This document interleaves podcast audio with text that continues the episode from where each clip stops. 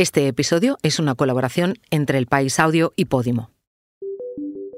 Más de la mitad de los funcionarios actuales se jubilarán en los próximos 15 años. La Administración del futuro se está construyendo ahora y quizá lo estemos haciendo con patrones del pasado. Las oposiciones al Grupo A son las más duras de toda la función pública española. Son las pruebas que dan acceso a profesiones como abogado del Estado, registradores de la propiedad, inspectores de Hacienda o diplomáticos. Para aprobar, por ejemplo, para esta última, hacen falta años de preparación y hacer un esfuerzo económico en formación que no todo el mundo se puede permitir. Hace poco la Administración lanzó un programa de becas para ayudar a las familias con menos recursos, que se quedan muy cortas en cantidad y cuantía para hacer accesible de verdad la función pública. Y todo esto se hace con la duda de si las oposiciones a la española son la mejor forma de evaluar las capacidades de los aspirantes a trabajar en la Administración pero con la certeza de que solo un 10% de los candidatos a diplomático logra conseguir plaza y dedicarse a la profesión soñada.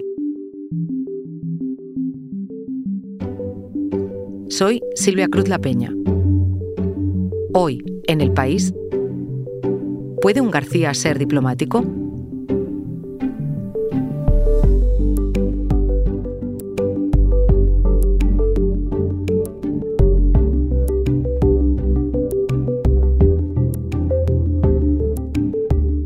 Esta historia la trae mi compañero Dani Sousa. Parte 2. Las oposiciones.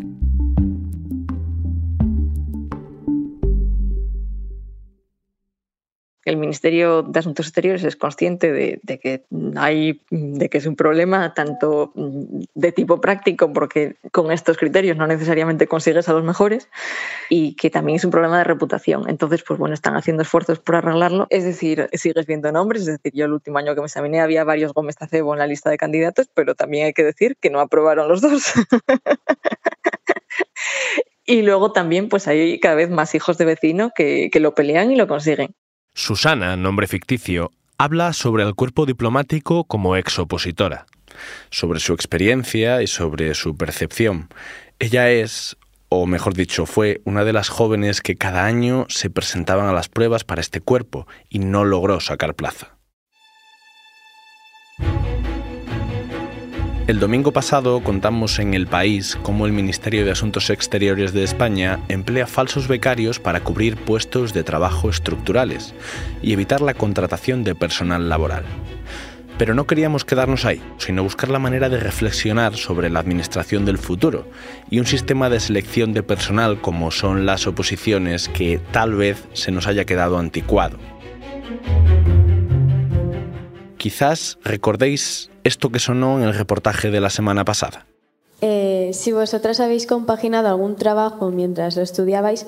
Yo no trabajé, yo me dediqué a la oposición. Yo igual que Alejandra, yo no trabajaba mientras opositaba. ¿Qué presupuesto más o menos recomendarías de cara a la oposición? Tienes que tener mínimo dos preparadores. No es algo que todo el mundo se pueda pues permitir. permitir. Más o menos. Cada año el Ministerio de Exteriores organiza charlas por las universidades españolas para vender todas las bondades de convertirse en diplomático de carrera, que no son pocas.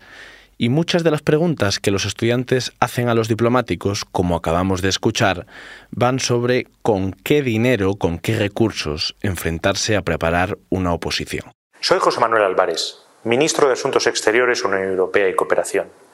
Recientemente se ha publicado la convocatoria de oposiciones para la carrera diplomática. Como ministro, os animo a que os presentéis esta convocatoria para ser parte del Servicio Exterior de España.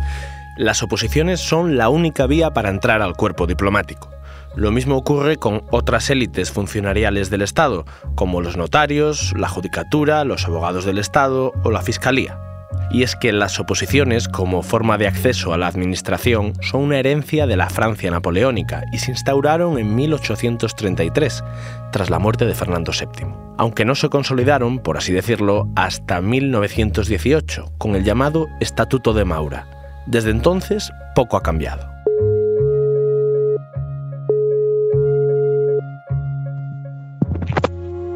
Hola, Dani. Los exámenes de la carrera diplomática tienen la fama de ser uno de los más duros por la cantidad de temas que hay que prepararse y los idiomas obligatorios, como cabe presuponer de una profesión así. Ya lo dice el refrán, los garbanzos del Estado son duros, pero seguros. Pero eso ya no le vale a todo el mundo la experiencia de lidiar con el sistema de acceso no había sido especialmente buena y mm, preferí eh, buscar otro cuerpo que tuviera un sistema de acceso con un poco una reputación un poco mejor. Ella es Susana, nombre ficticio, una de las pocas exopositoras a la carrera diplomática que ha accedido a hablar con nosotros.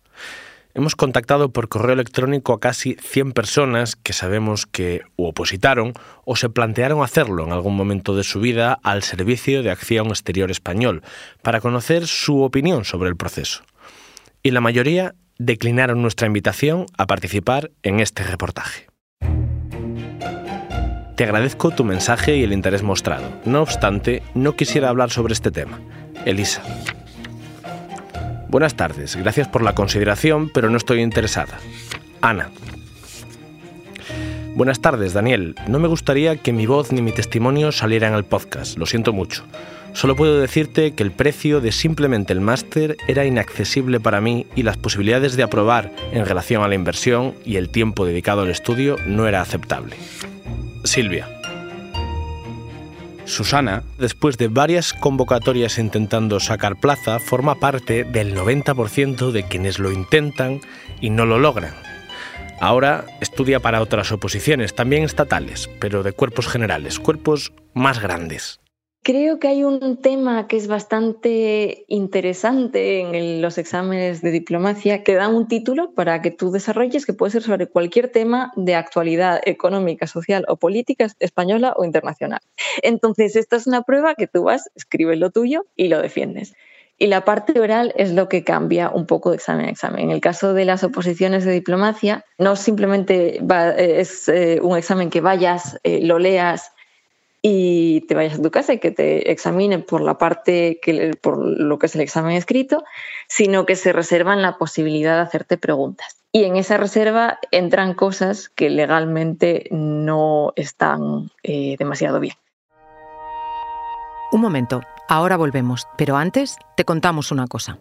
Hoy en el país te recomendamos el fin de temporada de Malas Personas, donde Victoria Martín se queda, como siempre, muy a gusto. ¿La culpa es de quién? De las mujeres, claro que sí. Por lo visto, las mujeres españolas tienen 1,3 hijos frente a las mujeres del resto de Europa que tienen 2,3. También que por lo visto somos nosotras las mujeres las que retrasamos el tener hijos pues para poder afianzar nuestra carrera profesional y todo eso. Malas Personas es un podcast exclusivo de Podimo. Porque escuchas mientras te informas con las mejores historias, te regalamos 30 días gratis de suscripción a Podimo, la app de podcast y audiolibros. Date de alta en podimo.es barra hoy en el país. Después, solo 4,99 euros al mes. A la carrera diplomática siempre le ha pesado, y mucho, la fama de ser elitista y con tintes de nepotismo. Pero más allá de la fama, ¿cuánto hay de verdad en esto? Hace unos años, el profesor de economía de la Universidad de Warwick, en Reino Unido, Manuel Bagués, realizó, bajo el paraguas de la Fundación de Estudios de Economía Aplicada, el estudio más completo que existe sobre las oposiciones en España. Analizó la evaluación de 40.000 opositores a siete de los principales cuerpos del Estado entre 1987 y 2005, entre ellos el cuerpo diplomático, y demostró empíricamente que lo que sucede en España pone en duda que nuestros procesos de selección, nuestras durísimas oposiciones, sean la manera más óptima de seleccionar a los funcionarios del futuro llegó a la conclusión estadística de que los aspirantes que tienen familiares dentro del cuerpo tienen tasas de éxito muy superiores al resto. En el caso de los diplomáticos, un 149% más. Si bien es verdad que podría deberse, por ejemplo, a una mayor cercanía con la profesión o al acceso a mejores preparadores, hay otro dato que llama la atención. Dice la investigación que la tasa de aprobados de los opositores con parientes en el cuerpo diplomático es mayor sobre todo en los ejercicios que no se hacen de forma anónima y que en los tipo test, por ejemplo, los resultados entre quien tiene vinculación con la carrera diplomática y quien no la tiene son más o menos iguales. Y eso ayudaría a explicar esto otro.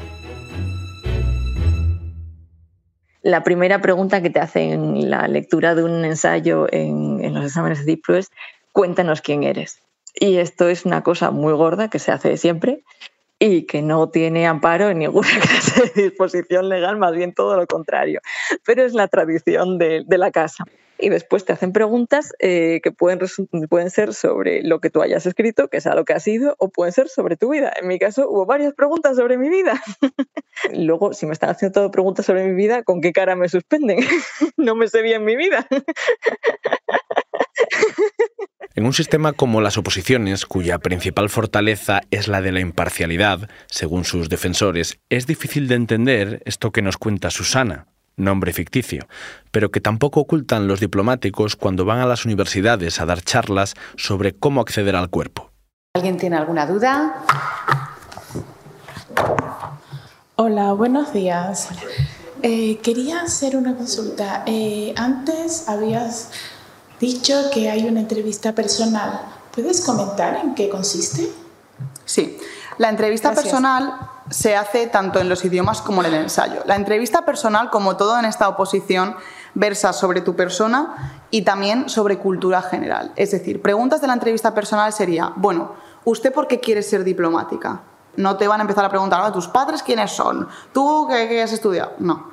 ¿Vale? Pero luego es cierto que en la entrevista personal se encuadran muchas preguntas trampa. ¿A qué me refiero con esto? Que a lo mejor estás ahí y te dicen, bueno, ¿usted ¿Su compositor de ópera preferido del siglo XIX quién es? Pero eso son cosas, los lo digo como todo, que se estudian.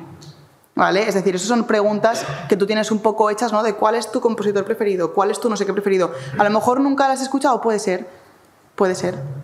Pero se trata de que... Y es que en la diplomacia hay ciertos apellidos familiares que se repiten desde hace generaciones, como los Gómez Acebo, los Calvo Sotelo o los Cánovas del Castillo, por ejemplo. Otra de las grandes diferencias que tiene el sistema de oposiciones a alto funcionariado en España en comparación con, otros países de nuestro entorno es la cantidad de años, para muchos desproporcionada, que un opositor tarda en aprobar. Concluye el estudio que al cabo de cinco años, un opositor a la carrera diplomática tiene en torno a un 23% de posibilidades de haber aprobado, un 26% de seguir presentándose y un 51% de haber abandonado su preparación. Y es que después de varios años de estudio, llega el momento de pasar el examen. En diplomacia hay un margen bastante discrecional en el temario, que es que las preguntas te pueden caer sobre el temario, pueden ser en materia de cultura general. Y ahí se abre un melón impresionante. En, no en mi año, sino al año siguiente, el señor presidente del tribunal, una familia además muy conocida, hay una rama de la familia que es muy del opus y entonces, pues bueno, este señor decidió que había que preguntar por el nombre de, eh, encíclicas papales del siglo XVIII en alemán como parte de lo que, de lo que se considera eh, cultura general en el examen tipo test. Entonces, ese año hubo, yo creo que hubo revolución incluso dentro del propio Ministerio de Asuntos Exteriores. Los diplomáticos Un debate casi silenciado o no muy abordado es el coste económico que tiene prepararse una oposición en nuestro país. ¿Qué familias pueden permitirse sufragar durante años a tiempo completo que sus hijos estudien quizás hasta los 30 años y además costearse los preparadores y las academias? Otro problema gordo es eh, el acceso a la preparación como tal. En, diplomacia mayormente no hay academias, entonces es un sistema que depende mucho más del boca a oreja en sus momentos y bueno, luego tienes el melón también de que el hecho de que sea un negocio, una actividad privada y la está anunciando el ministerio, pues tiene el plus de accesibilidad y el, la contra de que eh, puede ser un conflicto en sí mismo. Al no estar reglada, eh, yo creo que es también un problema muy grande porque es una formación donde puedes tener mucha suerte puedes no tener ninguna y buena suerte, ¿sabes? Es un sistema sin garantías de ningún tipo. Y eso ya sin entrar en la parte fiscal, ¿no? Porque, en fin, todo las malas lenguas siempre dicen que hay gente que sí que cobra en A y declara sus impuestos y que hay quien evidentemente no cobra más que en B. Susana se refiere a la parte fiscal porque lo que ocurre muchas veces es que los preparadores de las oposiciones a estos cuerpos de élite, a diplomáticos, a inspectores de trabajo, a notarios, cobran en B la formación que dan y añaden a su salario ingresos extra que no declaran. Bagués, el profesor que citábamos antes, autor del informe, también sacó otras conclusiones más generales sobre el sistema de oposiciones, entre ellas que el azar, el azar, juega un papel clave a la hora de aprobar. El orden de llamada para un examen es muy importante, por ejemplo, los primeros en exponer sus temas tienen mejores notas. Por otra parte está el efecto lunes. Si el examen de la oposición es un lunes, las posibilidades de aprobar se reducen un 10%. Y también está este otro dato, que los opositores residentes en Madrid tienen más posibilidades de éxito. Esto es un rumor que desde hace años corre como la pólvora, pero que Vagués fue capaz de analizar estadísticamente. Desde que comencé este reportaje había una duda que me inquietaba sobre un sistema que se presupone que es tan sacrificado en aras de la imparcialidad. ¿Por qué crees que a la gente que ha opositado y no lo ha conseguido o a los que estáis opositando os cuesta tanto dar vuestro nombre o que se reconozca vuestra voz si es un sistema imparcial? Yo creo que hay, hay varios factores ahí. Yo creo que el primero es que entre, en general entre los cuerpos a uno hay muy poca diversidad. Entonces, si tú estás preparando eh, diplomacia, por ejemplo, no te planteas hacer una impugnación eh, de un examen a los tribunales porque te quedas con, la cruz puesta encima. No puedes ser diplomático más que a través de esa puerta estrecha, ¿no? de esa boca de embudo. La imparcialidad mm, creo que hasta cierto punto sí que la tienen muy presente, que tienen que, mantenerla, pero siempre hay, siempre hay un punto de, sesgo, eh, incluso inconsciente, que está ahí momento en el que tienes eh, exámenes orales uno tras otro y hay un trato directo con el tribunal, ya entra en juego todo, el cómo vayas vestido, el eh, si eres chico o chica. Y yo en los orales es una cosa que no tengo pruebas, pero tampoco dudas, de que hay, hay una diferencia muy fuerte en materia de, en materia de género. Históricamente, la mayoría de los candidatos a la carrera diplomática han sido hombres. La de 2022 ha sido la primera promoción paritaria de la historia y la de 2023 la primera en la que han logrado plaza más mujeres que hombres. Sin embargo, todavía falta mucho camino por andar aquí también, porque España solo tiene 31 embajadoras de las 117 embajadas que tenemos repartidas por el mundo. Y hay embajadas importantes, como las de Londres, París, Washington, Pekín o Moscú, que todavía están a la espera de ser dirigidas por una mujer. El caso de Susana es solo uno, pero los testimonios son muchos y con un mismo argumento la mayoría. Hace varios años me planteé opositar a la diplomacia española. Hice cálculos y me di cuenta de que en mi caso no era realista. No tenía los recursos suficientes para estar durante cuatro años pagando toda la preparación. Hola, soy Teresa. Cuando acabé los estudios me planteé prepararme las oposiciones al cuerpo diplomático y bueno, vi que serían de media unos cuatro años, más creo que eran unos 600, 700 euros al mes en gastos de formación durante esos cuatro años. Eh, hace unos ocho años que dejé de preparar la oposición para la diplomacia. Me fui a, fui a Madrid a hacer una primera prueba de, de, esa, de esa oposición y... Así que busqué alternativas. Me informé sobre las oposiciones de la Unión Europea y me di cuenta de que se ajustaban más a mi situación. Y tuve la suerte de que pasé las oposiciones y hoy en día soy funcionario de la Unión Europea. Y ahora estoy trabajando en Bruselas que a mí me ha compensado mucho, a pesar de que me he quedado sin poder ser diplomática, que era mi, mi objetivo. ¿Está perdiendo talento la Administración española por un sistema de selección demasiado lento, demasiado duro y que no tiene en cuenta la igualdad de oportunidades? Eh, Daniel Sousa. ¿Y vienes de? Uh, del país. ¿A quién me A Luis Villameriel. Hay que avisarle, ¿verdad? Sí. Hola, buenas, mire, ¿tiene una visita? Sí, sí, voy, voy a buscarle. Venga, gracias. En España, los jóvenes universitarios que tienen vocación de servicio público deben enfrentarse a las oposiciones, pero eso no significa tener que consumir varios años memorizando un ingente volumen de información para poder recitarla después ante un tribunal. Todo ello con el objetivo de que el sistema de acceso por oposición sea sostenible para los candidatos y no suponga costes excesivos y socialmente discriminatorios. Esta es la contraportada del libro que ha escrito Luis Villameriel, un libro que se llama Una propuesta legislativa para modernizar las oposiciones. Y estamos en el centro de Madrid, enfrente al Tribunal de Cuentas, porque hemos quedado con él aquí para, para tomar un café y charlar un poco sobre, sobre su propuesta. Se calcula que la mitad de la plantilla de funcionarios se jubilará durante esta década. Ahora mismo solo el 12% es menor de 40 y la media de edad de la Administración es de 52 años. El sistema de acceso a la función pública está obsoleto. Las oposiciones ya no sirven. A ver, yo creo que eh, cuando la Constitución habla de mérito y capacidad en el acceso a la función pública, también la superior, creo que eso es cierto y hay que respetarlo y mantenerlo. Pero la Administración tiene la obligación de utilizar técnicas de selección de personal que sean las mejores. Entonces, en ese contexto, yo creo que la oposición tal y como existe ahora en España es un sistema obsoleto y es un sistema muy costoso. Muchos de los opositores que lo han intentado con el sistema español acaban destinando sus esfuerzos a lograr una plaza de funcionario europeo.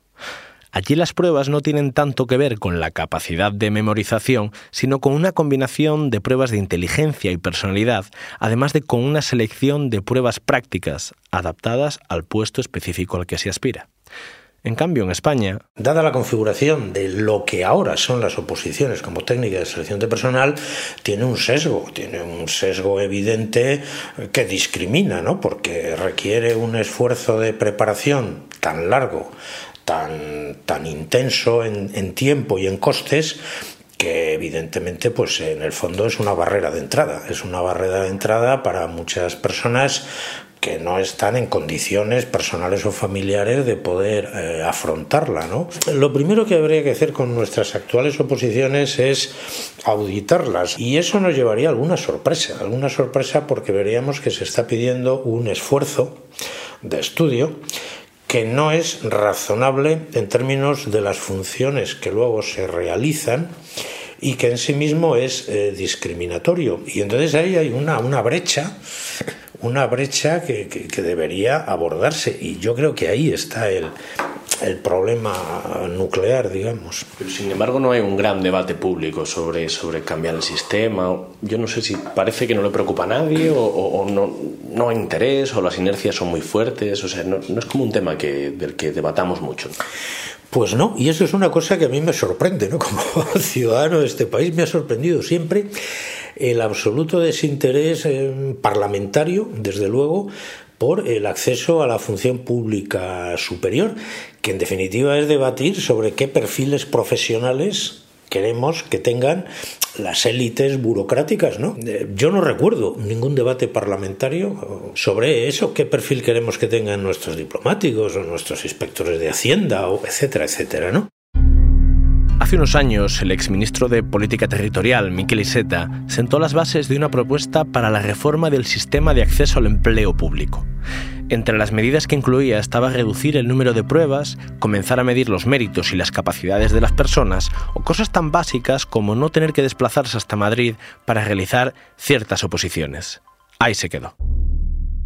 Y hay un dato del que hay que empezar, eh, por el que hay que empezar, y es que eh, acceder pues, a la carrera diplomática o a cualquier eh, alto cuerpo, cuerpo de, funcionarios superiores, requiere unos tiempos de preparación para los jóvenes españoles muy superiores, mucho más dilatados a los de los demás países europeos. ¿no?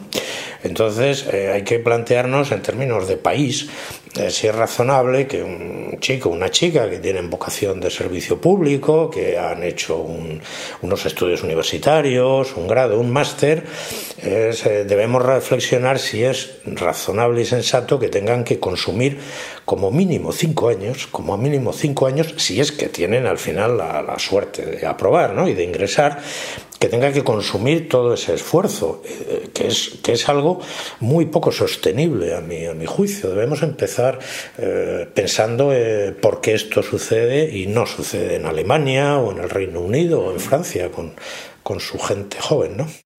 Las inercias pesan, y más en la administración, muy garantista por definición. Por poner un ejemplo, el año pasado los inspectores de Hacienda se manifestaron en las calles contra un acuerdo alcanzado por gobierno y sindicatos para reformar las oposiciones a su cuerpo y que buscaba también facilitar el acceso de los funcionarios de base a cuerpos superiores. Todo con el fin de facilitar el acceso a un cuerpo donde en algunos casos se quedan sin cubrir hasta el 70% de las plazas. A ver, lo que ha sucedido aquí, y esto yo eh, creo que es que se ha producido una captura del regulador, ¿no? ¿A qué me refiero? Eh, esto se ve muy bien si uno coge la convocatoria de cualquier oposición de los cuerpos superiores, la carrera diplomática, por ejemplo. Bueno, eso está en el boletín oficial del Estado y entonces dices, ¿quién aprueba la convocatoria y en la convocatoria están las bases, está el temario, es decir, qué conocimientos se exigen a los aspirantes, qué tipo de pruebas les vamos a hacer, muchas, pocas, cómo lo establece esta autoridad administrativa en su despacho, sin ninguna memoria justificativa, yo no he leído nunca ninguna, sin ningún control de calidad de, un, de un, ente externo que, que, valide científicamente, me refiero, ¿eh? con datos. Con datos, datos reales, ¿no? Diciendo, bueno, esto que se exige a los candidatos es correcto, no lo es, está sobredimensionado, el tipo de pruebas eh, son razonables, son idóneas todo esto no existe, es una especie de despotismo ministerial, en fin, lo digo amablemente, ¿no? Pero es así, porque cada cuerpo de funcionarios, ha, digamos que se ha empoderado, ¿no? Y ya mm, se ha quedado, ha capturado en esos términos la regulación del proceso, del proceso selectivo, ¿no? Una dureza, la de las oposiciones, y un proceso muy costoso para el candidato y sus familias que no se entiende si no es porque es un sistema un poco extraño, porque es un sistema en el fondo gremial, ¿no? En fin, estos gremios medievales, ¿no? Donde si querías ser orfebre, pues te tenía que enseñar otro orfebre hasta que te daba la maestría, ¿no? Bueno, aquí para, para, para ingresar en un cuerpo de funcionarios eh, tienes que buscar que te prepare, esta es la palabra técnica, el preparador, ¿no? Eh, una persona o un grupo de personas que son ya eh, funcionarios de ese cuerpo, es decir, no hay institutos de formación independiente, ¿no? Digamos como si el Colegio de Médicos formara a los futuros médicos y no la Facultad de Medicina. Bueno, sería una cosa un poco rara, pero grosso modo es lo que sucede. Yo creo que, que, hay un exceso de que hay un exceso de acumulación de conocimientos y todo muy vinculado además a un concepto del prestigio profesional que curiosamente en general en las, los profesionales el prestigio que puedan tener eh, viene de su, de su práctica profesional, ¿no? de sus resultados profesionales. Esto es lo usual. Sin embargo, aquí el prestigio no viene tanto de eso, sino de la dificultad de acceder a la propia profesión. ¿no? Entonces, eh, a veces se invierten, sí, sí, incluso socialmente se invierten los términos. Y dices, eh, son unas oposiciones durísimas. El que consigue superarlas, y dices, bueno, el que consigue superarlas, luego habrá que ver cuál es su desempeño profesional real, ¿no? No, pero de eso ya nos olvidamos. Es decir, hay, hay un ritual iniciático socialmente a veces eh, respetado de una manera un poco acrítica.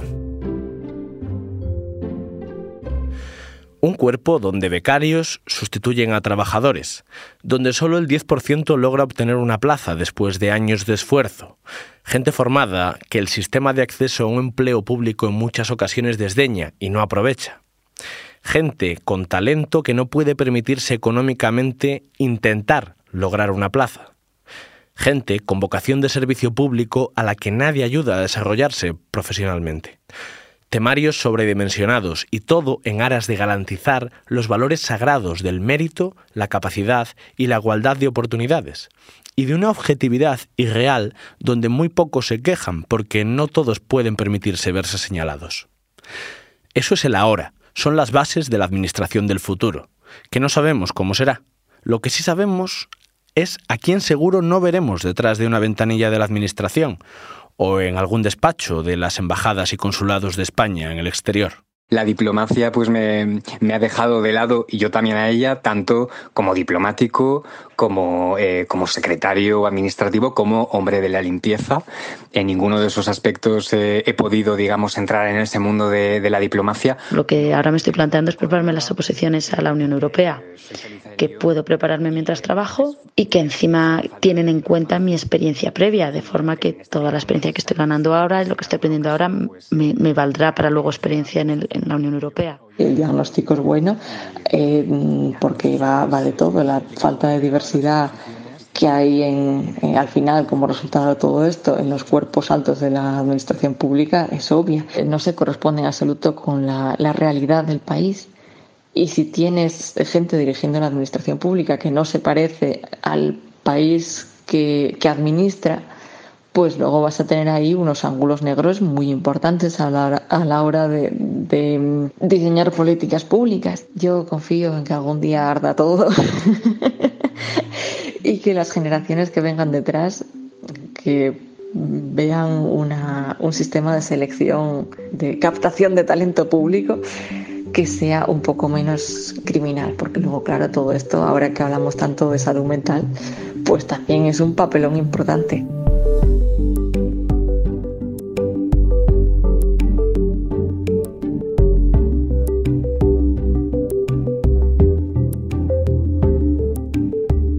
Este reportaje lo ha realizado Dani Sousa. La grabación en estudios de Nicolás Chabertidis. El diseño de sonido de Camilo Iriarte. La edición de Ana Rivera. Yo soy Silvia Cruz La Peña y he dirigido este episodio de Hoy en el País, edición fin de semana. Mañana volvemos con más historias. Gracias por escuchar.